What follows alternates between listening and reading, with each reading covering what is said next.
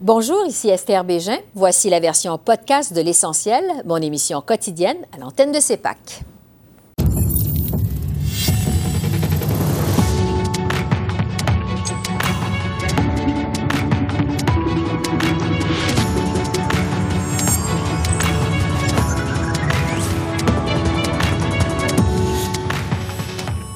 Soir, Ottawa annonce une nouvelle baisse des livraisons du vaccin de Pfizer, mais maintient sa promesse des 4 millions de doses d'ici la fin mars. La docteure Marise Gay, spécialiste en vaccination, répond à nos questions. À Québec, le premier ministre François Legault se dit déçu de ce nouveau retard. Il tempère du même souffle les attentes quant à une éventuelle levée du confinement. L'affaire Julie Payette, le protectionnisme américain, retour sur les vaccins. On analyse les dossiers chauds de cette rentrée parlementaire avec notre panel de journalistes. Bonsoir, Mesdames, Messieurs. Ottawa a annoncé aujourd'hui une nouvelle réduction du nombre de doses de vaccins que la pharmaceutique Pfizer nous livrera dans les prochaines semaines.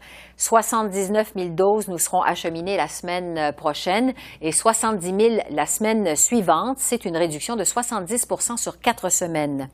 Malgré tout, les autorités assurent que le Canada recevra les 4 millions de doses promises par Pfizer d'ici la fin du mois de mars. Pendant ce temps, euh, de nouvelles questions surgissent quant au nombre de doses qui peuvent être extraites par fiole du vaccin de Pfizer. Santé Canada évalue la possibilité d'en extraire six, comme le demande Pfizer, plutôt que cinq. Voici là-dessus le major général Danny Fortin. Je pense que Pfizer compte sur cette approbation, mais pour l'instant, savent très bien qu'elle est à suivre. Alors, euh, ils ont des plans en place pour rencontrer leurs obligations de fournir 4 millions de doses ils vont s'ajuster en conséquence. Alors, encore une fois, le manufacturier nous assure que nous allons recevoir 4 millions de doses d'ici la fin mars. Ils vont ajuster la quantité en conséquence. Mais sans surprise, l'opposition à la Chambre des communes est tombée à bras raccourcis sur le gouvernement Trudeau pour euh, l'ensemble de sa gestion de l'approvisionnement en vaccins au pays. On écoute un échange entre le chef de l'opposition officielle et la vice-première ministre. La campagne de vaccination introduite par le Premier ministre en décembre ne sera pas une réalité pour un autre 18 mois. C'est un échec. Avec le gouvernement libéral, nous serons toujours en arrière de l'Europe, les États-Unis, le Royaume-Uni et autres pays à chaque étape de la pandémie. Les délais maintenant sont une question de vie ou de mort. Pourquoi le Premier ministre est toujours en retard dans cette crise? Le vice-premier ministre. Monsieur le Président, je suis d'accord que l'enjeu des vaccins est un enjeu urgent et c'est la priorité pour notre gouvernement. Et c'est pour cette raison que nous avons obtenu 10 doses de vaccins par Canadien que le Canada a déjà reçu plus d'1,1 million de doses, que le Canada recevra un total de 6 millions de doses d'ici la fin du premier trimestre et que tous les Canadiens qui souhaitent se faire vacciner pourront le faire d'ici septembre 2021. Le chef de l'opposition. Urgent, Monsieur le Président. Il y a deux semaines, le Premier ministre a dit que Pfizer nous livrera 367 000 doses de vaccins chaque semaine. Une semaine après, on a seulement reçu, reçu 79 000 doses. Cette semaine, zéro dose. Chaque semaine est pire, Monsieur le Président. Les provinces sont prêtes. Où sont les vaccins promis? Premier ministre. Monsieur le Président, je veux souligner que le Canada a déjà reçu 1,1 million de doses, que nous recevrons un total de 6 millions de doses d'ici la fin du premier trimestre. Le Premier ministre et tout le gouvernement sont très très engagés dans ce travail urgent. Le Premier ministre lui-même a juste parlé avec les chefs de Pfizer, Moderna et AstraZeneca. Le travail continue. Du côté de Québec, le premier ministre François Legault annonce certains assouplissements du confinement dans quelques régions, mais que la majeure partie des mesures vont rester après le 8 février, comme le couvre-feu par exemple. François Legault a aussi qualifié de mauvaise nouvelle la diminution du nombre de vaccins qui seront reçus euh, au Québec euh, pendant le mois de février. On l'écoute. Donc, parlant de vaccins, vient d'avoir une mauvaise nouvelle. Euh, ce qu'on nous annonce, c'est qu'on va recevoir encore moins de vaccins que ce qu'on euh, pensait recevoir. Donc, ça veut dire que euh, je pense qu'une date qui va devenir très importante, c'est quand aurons-nous vacciné toutes les personnes de 65 ans et plus. Je pense que ça va changer complètement la situation au Québec, mais malheureusement, avec les nouvelles qu'on a, cette date-là s'éloigne.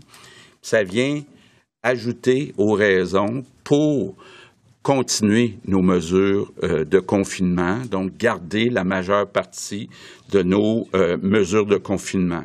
La docteure Marise Gay est spécialiste en santé publique et en vaccination, de même que professeure à l'Université de Sherbrooke. Bonjour, docteur Gay. Bonjour, Mme Bégin. Alors, on nous annonce un autre délai dans la livraison des vaccins de Pfizer, mais quand même, on nous assure que les 4 millions de doses qui ont été promises d'ici la fin du mois de mars nous seront livrées de toute façon à temps. Euh, est-ce qu'on peut en avoir l'assurance ou si on va continuer à nous annoncer d'autres délais? Écoutez, je ne suis pas dans le secret des dieux. Euh, bon, les vaccins qui sont promis, il y a des contrats là-dessus. Je ne connais pas la teneur précise de ces contrats-là, mais on peut espérer que ces doses vont arriver parce que les doses devraient être produites d'après ce qu'on comprend. La compagnie Pfizer a mis une pause pour justement améliorer sa capacité de production et pour vraiment être en mesure de, d'être, euh, de répondre de ses engagements. Ouais, donc, donc euh, c'est l'avenir. L'avenir qui va nous le dire, oui. Mais quand même, si je peux me permettre, euh, on, a eu des doses avant Noël, ce qui est merveilleux parce qu'on pensait en avoir seulement en 2021. Donc, euh, voyons ça plus du côté du verre plein plutôt que du côté du verre vide. Sur le nombre de doses de vaccins qui peuvent être extraites par fiole que nous, nous envoie Pfizer, euh, pour le moment, au Canada, on en extrait 5, mais Pfizer nous dit qu'on peut en extraire jusqu'à 6, ce qui ferait évidemment euh, plus de vaccins à donner à plus de monde. Euh, Santé Canada étudie actuellement cette possibilité-là. Euh, si c'était le cas, euh, d'abord, est-ce que ça viendrait compliquer la vaccination par les travailleurs de la santé sur le terrain? Est-ce que ça change quelque chose? Pas du tout. On fait de toute façon les estimations ou les rendez-vous et euh, on, on, fait vraiment tout en fonction des cinq doses qui sont disponibles. S'il y a une sixième dose, et même déjà euh, avec ce qu'on fait sur le terrain au Québec, entre autres, on, peut parfois avoir une sixième dose dans la fiole. Donc, euh, on, si cette sixième dose-là est disponible, ben, tant mieux, on, l'utilise, on, vaccine le plus de personnes possible, mais on fait toutes les estimations en fonction de cinq doses. Et cette sixième dose-là, c'est pas euh, c'est pas une dose moins bonne, au contraire, c'est que dans le processus de production et le processus où on, on met un diluant dans, le, dans la fiole, euh, il peut arriver qu'on puisse avoir six doses. On planifie en fonction, en fonction, en fonction pardon, de cinq doses. Et la sixième dose, si elle est là, ben, tant mieux. Puis on, trouve toujours sur place. Il y a toujours des personnes qui sont disponibles, euh, qui n'ont pas été vaccinées, qu'on peut vacciner à la dernière minute si jamais on a ces, ces, doses additionnelles qui sont disponibles. Oui, et parce qu'il y a des gens qui se posent la question, si on utilise cette sixième dose ou si on en venait qu'à utiliser cette sixième dose de façon générale, ça ne veut pas dire que la population est moins bien immunisée. Pas du tout. Et si je pouvais être moi-même bénéficiaire de cette sixième dose-là, je la prendrais. Sans hésitation.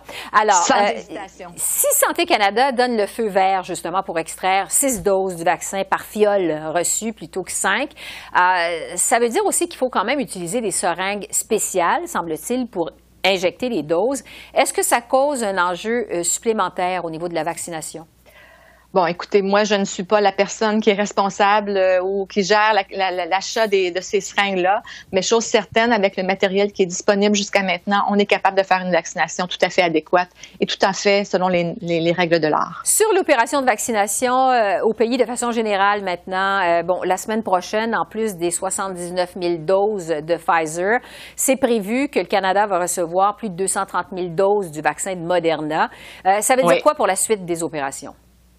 Bien, ça permet qu'il y ait une répartition équitable à travers le, Canada et aussi la question avec le vaccin Moderna qui donne plus de possibilités, euh, les, les, moins fragiles relativement, bien que les deux vaccins soient assez fragiles, mais donc Moderna est un peu moins fragile, donc ça permet de faire des expéditions à des endroits plus éloignés, par exemple, et aussi ça permet de transporter les doses, donc on peut aller vacciner sur place, par exemple, dans des, euh, dans des résidences pour personnes aînées. Oui, donc les opérations de vaccination vont se poursuivre euh, telles que c'est euh, prévu. Jusqu'à maintenant, docteur Gay, euh, il y a 2,3% de la population canadienne qui a reçu au moins une dose de vaccin et 0,1 qui ont reçu les deux doses au complet.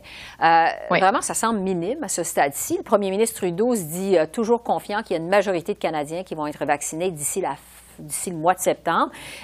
Est-ce qu'on peut demeurer confiant que ça va se produire?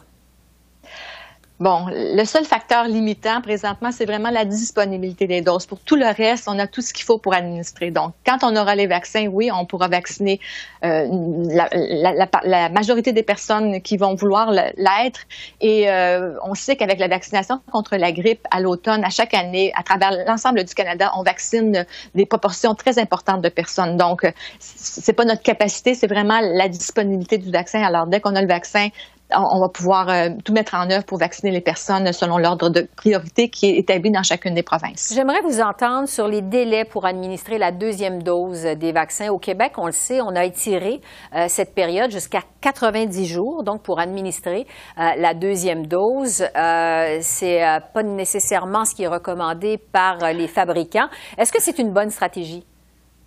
Oui, c'est une stratégie que j'endose entièrement il faut comprendre que le système immunitaire, c'est pas pas comme un, interrupteur qui, marche à, ouvert ou fermé. C'est un, notre système immunitaire va graduellement. Donc, dès la première dose, après que le système immunitaire s'est mis en branle, euh, à peu près deux semaines, entre 11, 12, 14 jours, le système immunitaire a déjà monté sa, réponse immunitaire de manière assez importante. Et d'après les estimations qu'on a faites en fonction des données qui sont disponibles de la compagnie, des deux compagnies, on, pense qu'on on, on a vraiment estimé qu'on peut avoir une protection de 90 Donc, cette première dose-là euh, permet déjà de, de, de protéger énormément énormément avec cette première dose. La deuxième dose, ce qu'elle va permettre, c'est justement de dire au système immunitaire, bon, oublie pas, on a, on a du travail à faire. Alors, et alors, et c'est pas après la première dose que le, système immunitaire il dit bon ben là, moi j'ai rien à faire. Au contraire, tout ça continue. La deuxième dose va permettre plutôt une, de, de, de permettre une, une immunité à long terme, donc une protection à long terme. Alors, l'idée en arrière de ça, c'est puis tout ça s'appuie sur de la science, sur des données. C'est pas, euh, c'est pas une gageure où on tournait les coins ronds. Bien au contraire. C'est vraiment appliqué sur de la science. On dit on vaccine le plus grand nombre de personnes avec une première dose et la deuxième dose avec la disponibilité plus grande de, vaccins. On administre la deuxième dose en fonction des données parce qu'on continue à suivre. L'idée non plus, c'est pas de faire, de faire ça de manière cavalière. C'est de vraiment de suivre les données et de faire en sorte qu'on fait ça avec la meilleure science qui est disponible. Et donc, on va donner cette deuxième dose quand elle est euh, disponible oh. et ça ne vient pas réduire l'immunité, selon ce que vous nous dites, des personnes euh, qui reçoivent le vaccin. Euh, docteur Marisguy, c'est tout le temps qu'on a. Je répète que vous êtes spécialiste en santé publique et en vaccination. Merci beaucoup d'avoir répondu à nos questions. Je vous en prie. Au revoir. Au revoir. Avec la reprise des travaux au Parlement euh, cette semaine, c'est aussi le retour de notre panel hebdomadaire de journalistes, Joël Denis, Altia et Conrad, que je retrouve avec beaucoup de plaisir. Bonsoir à vous trois. Bonne année à tous. Bonne santé, évidemment. loin de la COVID. Alors, euh, c'est un plaisir de vous retrouver.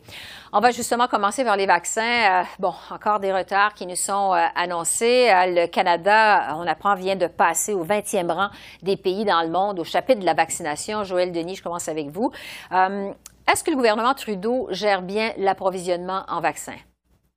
En fait, il fait ce qu'il peut dans les circonstances pas faciles. Pourquoi? Parce qu'il n'y a pas de production locale. Donc, nous sommes à la merci d'entreprises qui sont situées en Europe ou aux États-Unis, mais plutôt en Europe, dans le cas de Pfizer, qui est notre principal fournisseur.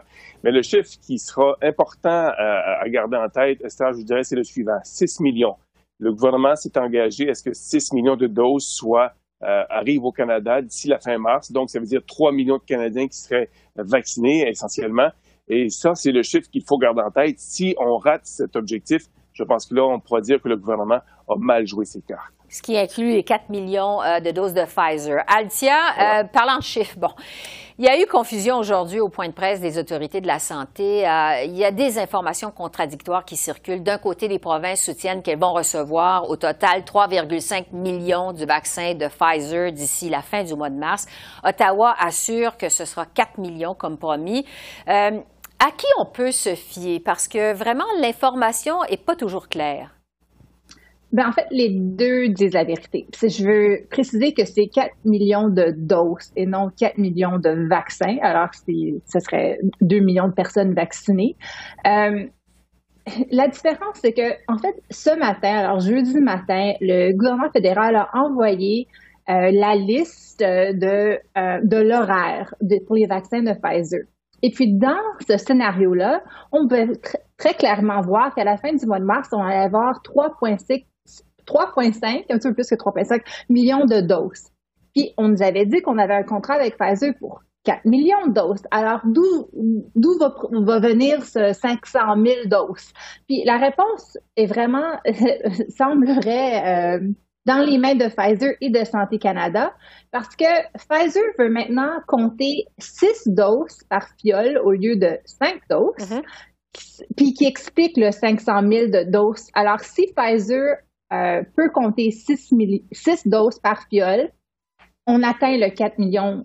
L'objectif et le contrat qui dit 4 millions. Bon, aujourd'hui, euh, le major général euh, Danny Fortin a expliqué que, selon lui, pour l'instant, le gouvernement fédéral compte 5, 5 doses par fiole, et puis que si Santé Canada dit qu'il n'y a pas 6 doses par fiole, qu'il y en a vraiment juste 5, Pfizer aurait à, euh, à compter les, les 5 doses par fiole pour se rendre aux 4 millions. Ouais, on Mais c'est ça qui explique euh, la différence entre qu'est-ce que les provinces disent qu'est-ce que le fédéral dit. En fait, les deux, ils ont raison. Tout le monde dit vrai. On peut, on peut comprendre que pour la population canadienne, le commun des mortels, c'est pas facile de s'y retrouver quand même. Euh, Conrad, euh, toujours sur la gestion de la pandémie, je veux vous entendre sur les voyages non essentiels. Le gouvernement Trudeau est talonné autant par l'opposition à Ottawa que par le premier ministre du Québec, François Legault, d'interdire au plus vite les voyages non essentiels. On sait qu'on craint la variante, euh, euh, notamment du virus du Royaume-Uni.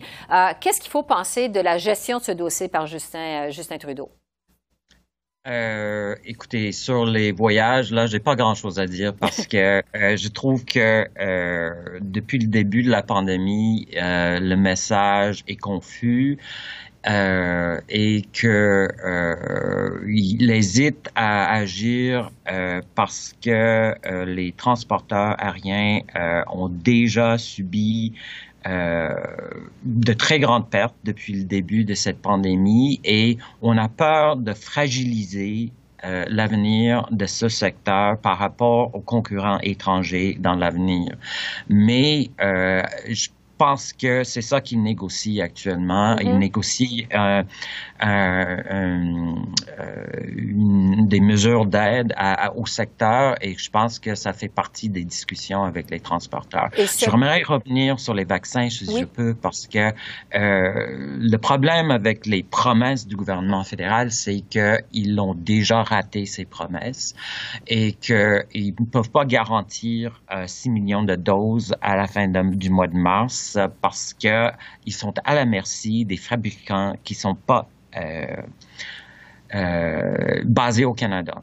Et que euh, même s'ils réussissent à avoir 6 millions de doses, ça va être beaucoup moins que la plupart des autres pays, notamment les États-Unis proportionnellement et l'Angleterre, le Royaume-Uni, et que la comparaison avec ces deux pays-là va faire mal au gouvernement Trudeau et que, bon, on est à la merci de d'autres pays pour nous euh, approvisionner en vaccins, comme le dit. Oui, mais euh, on voit que le discours des Européens par rapport à Pfizer et AstraZeneca est mm-hmm. beaucoup plus musclé que le discours de M. Trudeau. Et les gens commencent à se rendre compte de, de compte de ça. je pense que l'opposition à Ottawa va aussi euh, rappeler euh, au gouvernement qu'il ne fait pas, euh, il défend pas les intérêts des Canadiens autant que les Européens le font par rapport à leur propre population. Le temps, le temps file. L'autre sujet chaud cette semaine, évidemment, c'est le rapport d'enquête sur le règne de la gouverneure générale Julie Payette pendant ses trois années à Rideau Hall.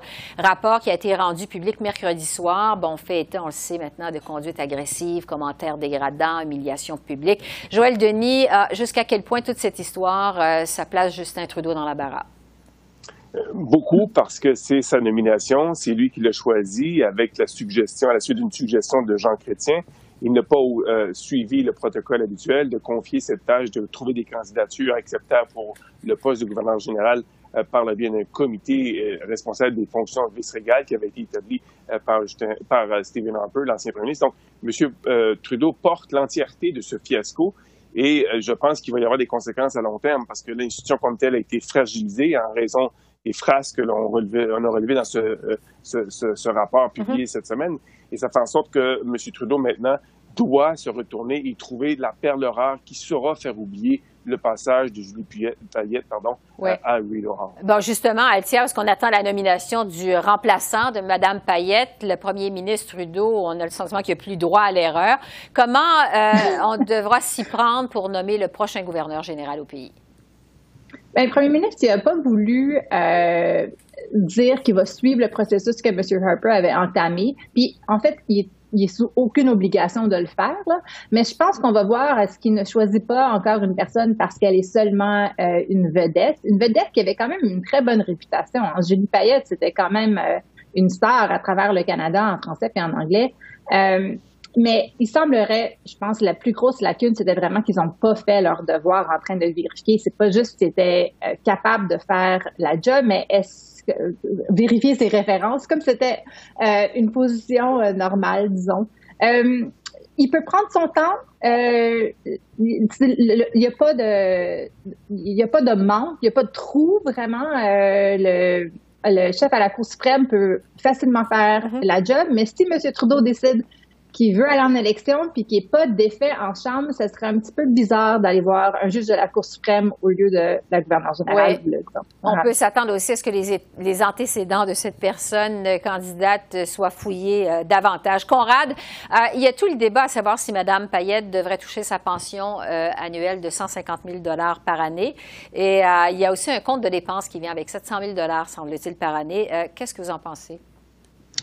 Euh, je pense que le gouvernement, malheureusement, n'a pas le choix que de respecter ce qui est dans les, euh, les provisions qui existent déjà. Mhm. Je pense que le gouvernement a plus de marge de manœuvre par rapport au compte de dépenses et que le, la vice-première ministre Chrystia Freeland a semble indiquer cette semaine qu'elle euh, n'aurait pas accès à ce compte de dépenses. Mais pour ce qui est de la pension, je pense que euh, c'est euh, c'est euh, impossible de, de, lui retirer. C'est quelque chose auquel elle doit. Il n'y a rien dans la loi qui indique qu'un gouverneur général qui ne termine pas son mandat n'est pas droit à sa pension. Euh, en terminant, je vais vous entendre sur euh, le protectionnisme américain. Le président Biden, euh, vraiment, qui n'a pas perdu de temps.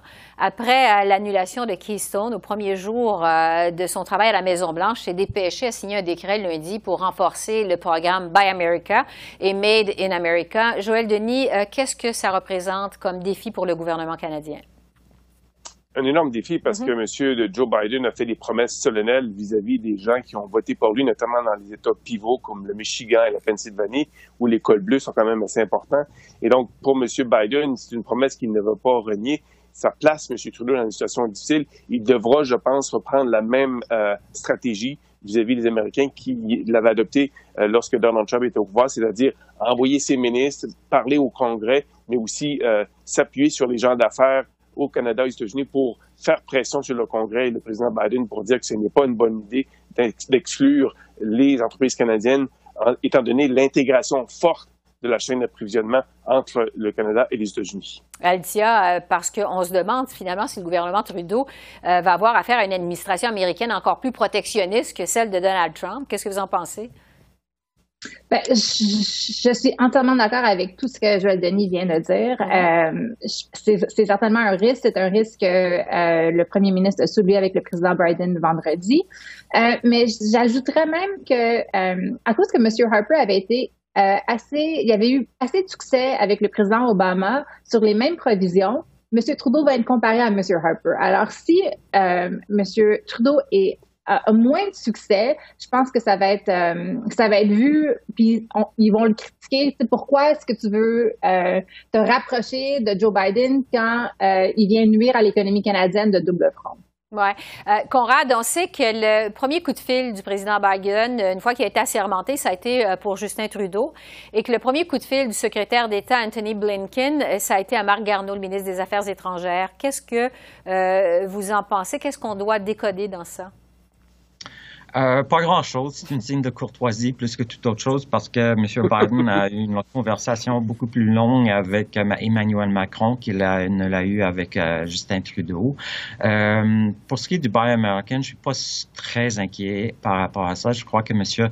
Biden connaît bien les enjeux et que le Canada n'est pas la cible de cette mesure. C'est surtout la Chine et que les entreprises qui travaillent les deux côtés de la frontière ont l'habitude de travailler avec ce genre euh, de d'irritants et qu'on a réussi dans le passé à éviter le pire et je crois qu'on on va le faire encore une fois. Oui, c'est ça et ça va euh, ça risque en tout cas d'être plus prévisible avec euh, M. Biden que ce ne l'était avec le président Trump.